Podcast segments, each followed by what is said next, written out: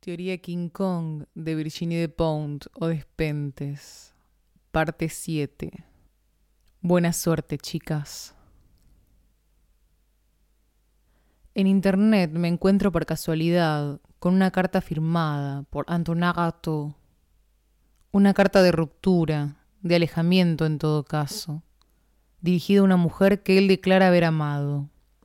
Comprendo que en detalle su historia debe ser complicada, pero al final la cosa queda así. Necesito una mujer que sea únicamente mía y que pueda encontrar en mi casa en todo momento. Estoy desesperadamente solo. Por la noche no puedo volver a una habitación solo, sin que ningún servicio de la vida me sea accesible. Necesito un interior y lo necesito urgentemente, y una mujer que se ocupe sin cesar de mí, hasta en los detalles más íntimos. Un artista como tú tiene su propia vida y no puede hacer eso. Todo lo que digo es de un egoísmo feroz, pero así es. Ni siquiera es necesario que esa mujer sea muy guapa, tampoco quiero que tenga una inteligencia excesiva, ni que reflexione demasiado. Basta con que esté atada a mí.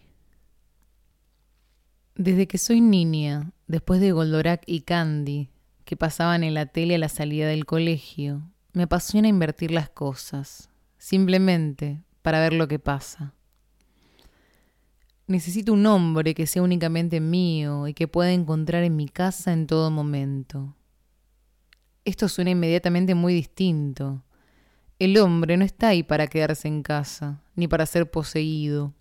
Incluso si yo necesitara o quisiera un hombre que fuera únicamente para mí, todo me aconsejaría moderar mis ardores y al contrario, consagrarme completamente a Él. No es la misma cosa. No hay nadie a mi alrededor que haya sido asignado políticamente a sacrificar su vida para hacer la mía más confortable. Esta relación de utilidad no es recíproca. Del mismo modo, yo no podría escribir de un modo sinceramente egoísta Necesito un interior y lo necesito urgentemente. Y un hombre que se ocupe sin cesar de mí, hasta en los detalles más íntimos. Si encontrara un hombre así, sería porque tengo medios para salariarlo. Ni siquiera es necesario que ese hombre sea muy guapo. Tampoco quiero que tenga una inteligencia excesiva ni que reflexione demasiado. Basta con que esté atado a mí. Mi poder no reposará nunca sobre la sumisión de la otra mitad de la humanidad. Un ser humano de cada dos no ha venido al mundo para obedecerme, ocuparse de mi interior, cuidar de mis hijos, gustarme, distraerme, confortar el poder de mi inteligencia, procurarme reposo después de la batalla, dedicarse a alimentarme bien. Y es mejor así. En la literatura femenina, los ejemplos de confrontación o de hostilidad contra los hombres son rarísimos, censurados. Yo pertenezco a ese sexo que ni siquiera tiene derecho a tomárselo mal. Colette, Dora, Beauvoir, Yourcenar, Sacó. Toda una historia de escritoras que juegan a mantener un perfil bajo, a dar la razón a los hombres, a disculparse por escribir repitiendo cuánto les aman, les respetan, les adoran, y que sobre todo no quieren, pese a lo que escriben, echarlo todo por la borda.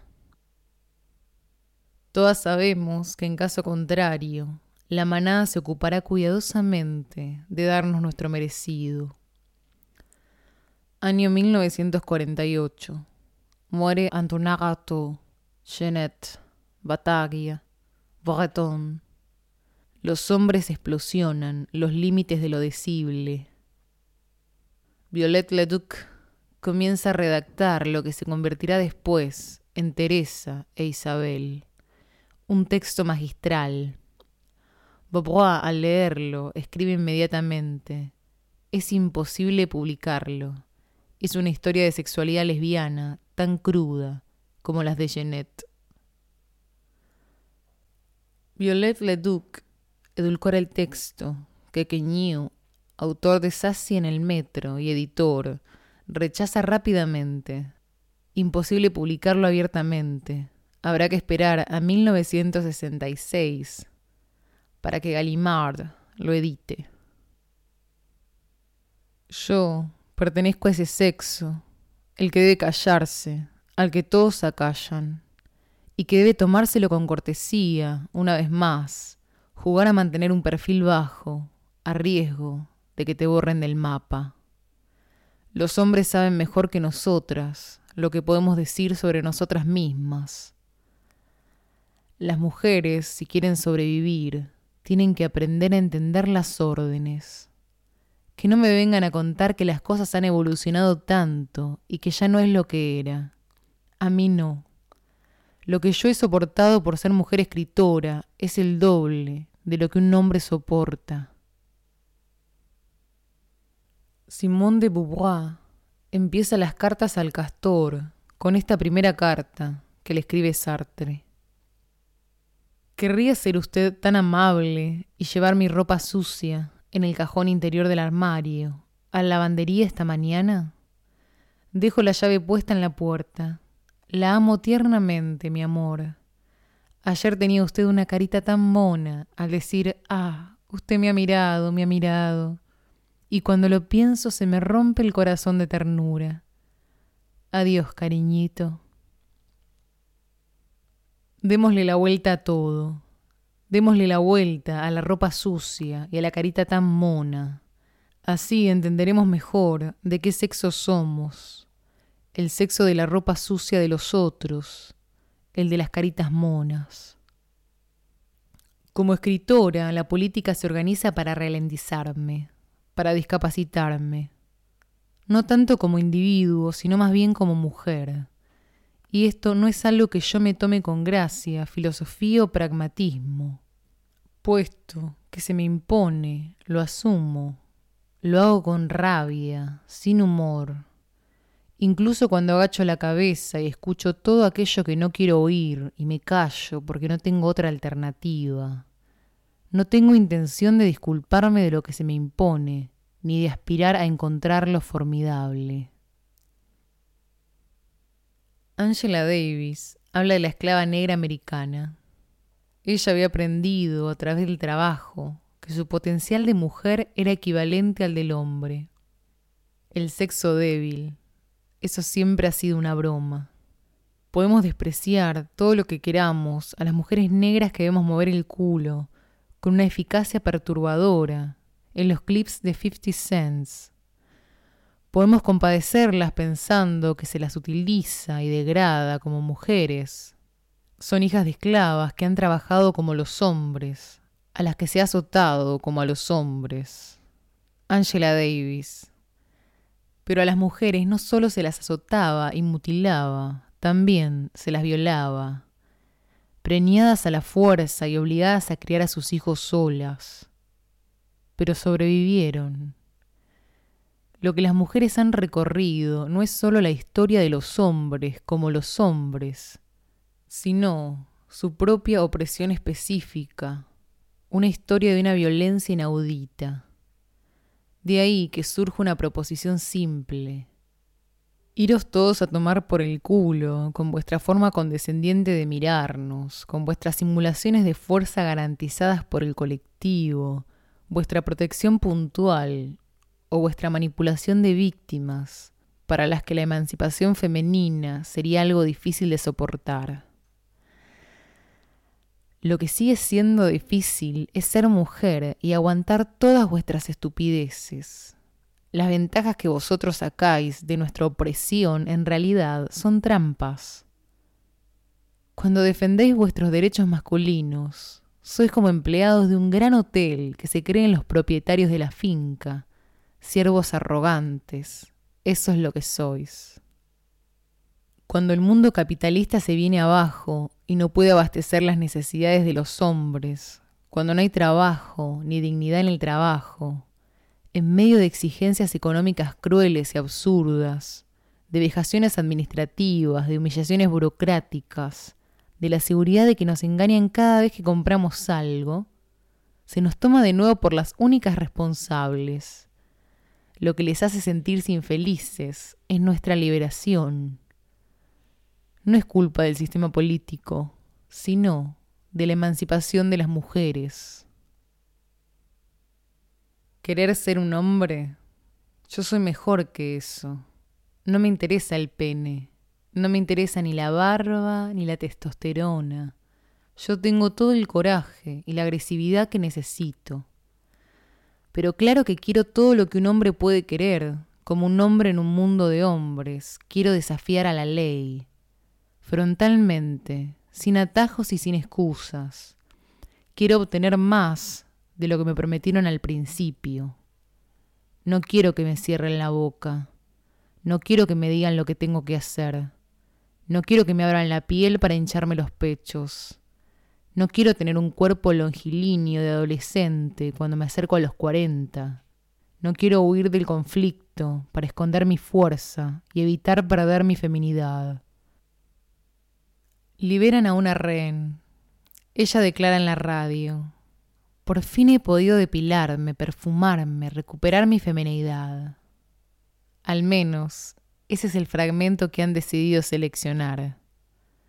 Ella, no quiere caminar por la ciudad, ver a sus amigos o leer el periódico.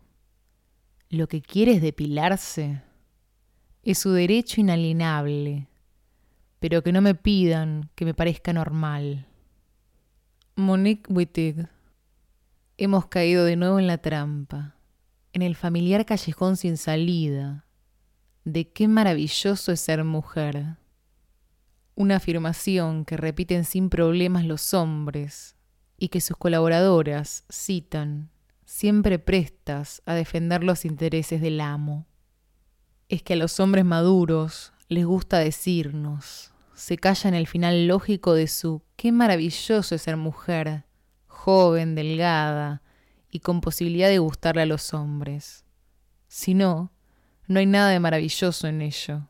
Es simplemente el doble de alienante. A los hombres les gusta hablar de las mujeres, así no tienen que hablar sobre sí mismos. ¿Cómo se explica que en los últimos 30 años ningún hombre haya producido un texto innovador sobre la masculinidad?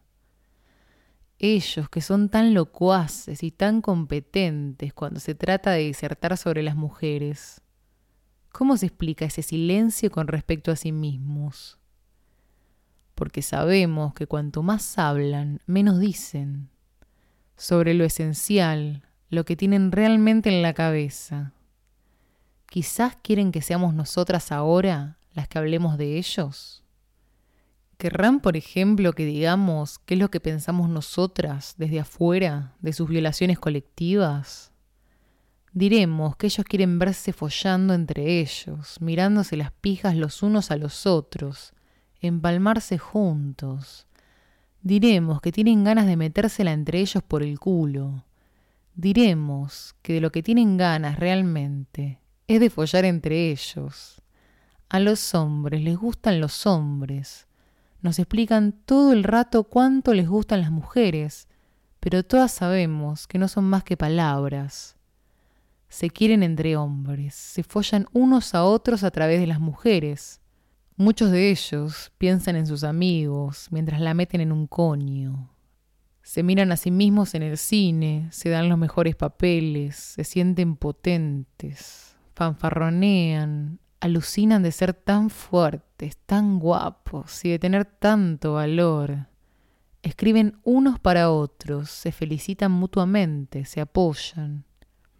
Tienen razón, pero de tanto escucharles quejarse, de que las mujeres no follan bastante, de que no les gusta tanto el sexo como haría falta, de que no entienden nada, acabamos preguntándonos, ¿a qué esperan para darse por el culo los unos a los otros? Venga, si eso os puede devolver la sonrisa, entonces es que está bien.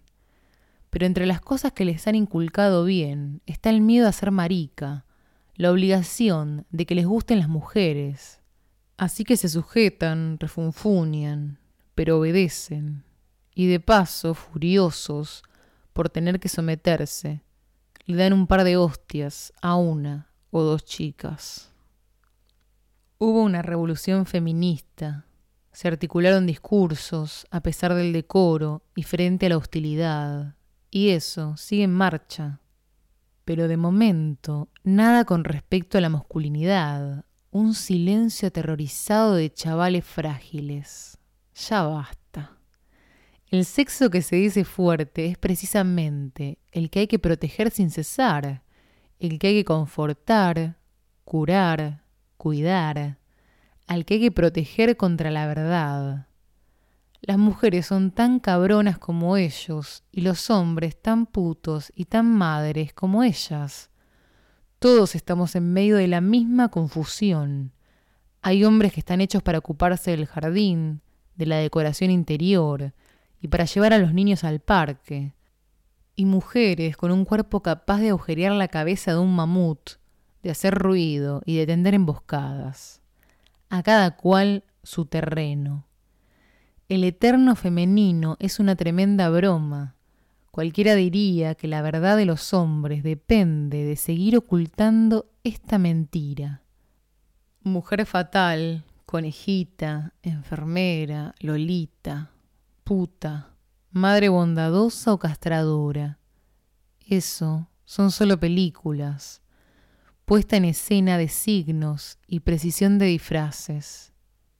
¿De qué queremos tranquilizarnos con todo esto? No sabemos exactamente qué riesgo correrían si todos estos arquetipos construidos se vinieran abajo. Las putas son individuos como cualquier otro. Las madres no son intrínsecamente ni buenas, ni valientes, ni cariñosas, ni tampoco los padres, eso depende en cada caso, de la situación, del momento. Liberarse del machismo, esta trampa para bobos que solo sirve para calmar a los idiotas. Admitir que no queremos respetar las reglas del reparto de cualidades, ni el sistema de mascaradas obligatorias. ¿Cuál es la autonomía de la que los hombres tienen tanto miedo, que prefieren seguir callándose y no inventar nada nuevo, ningún discurso nuevo, crítico, creativo, acerca de su propia condición. ¿Para cuándo la emancipación masculina? A ellos, a vosotros, os toca ahora independizaros. Sí, pero cuando somos amables las mujeres prefieren a los brutos, se quejan, los antiguos privilegiados. Falso algunas mujeres les gusta la potencia, no les da miedo que otros sean potentes. Pero la potencia no es la brutalidad. Ambas nociones son bien distintas. Lemmy, Cantona, Breillat, Pam Greer, Hank, Bukowski, Camille Paglia, De Niro, Tony Montana, Joey Starr, Angela Davis, Era James, Tina Turner, Mohamed Ali, Christian Rochford, Henry Rollins, Amélie Bosmu, Madonna, Courtney, Lydia Lunch, Luis Michel, Magadit Touras, Clint, Jean Jeanette. Cuestión de actitud, de valentía, de insumisión. Existe una clase de fuerza que no es ni masculina ni femenina, que impresiona, que enloquece, que da seguridad. Una capacidad de decir que no, de imponer una visión propia de las cosas, de no ocultarse. Me da lo mismo que el héroe lleve falda y tenga dos tetas como melones, o que la tenga como un toro y fume puros. Claro que es penoso ser mujer. Miedos, obligaciones, imperativos de silencio, llamadas a un orden que es el mismo desde hace tiempo, festival de limitaciones imbéciles y estériles, siempre como extranjeras, haciendo los peores trabajos, suministrando la materia prima y asumiendo un perfil bajo. Pero frente a lo que significa ser un hombre, eso parece una broma, porque al final no somos nosotras las que tenemos más miedo, ni las que estamos más desarmadas, ni a las que le ponen más trabas. El sexo del aguante, de la valentía, de la resistencia, siempre ha sido el nuestro. De todos modos, tampoco hemos tenido elección. El verdadero coraje, confrontarse con lo nuevo, posible, mejor. Fracaso en el trabajo, fracaso en la familia, buenas noticias, puesto que cuestiona inmediatamente la virilidad. Otra buena noticia. De estas tonterías ya hemos tenido bastante. El feminismo es una revolución no un reordenamiento de consignas de marketing, ni una ola de promoción de la felación o del intercambio de parejas, ni tampoco es una cuestión de aumentar el segundo sueldo. El feminismo es una aventura colectiva para las mujeres, pero también para los hombres y para todos los demás. Una revolución que ya ha comenzado, una visión del mundo, una opción, no se trata de oponer las pequeñas ventajas de las mujeres a los pequeños derechos adquiridos de los hombres, sino de dinamitarlo todo. Y dicho esto, buena suerte, chicas, y mejor viaje.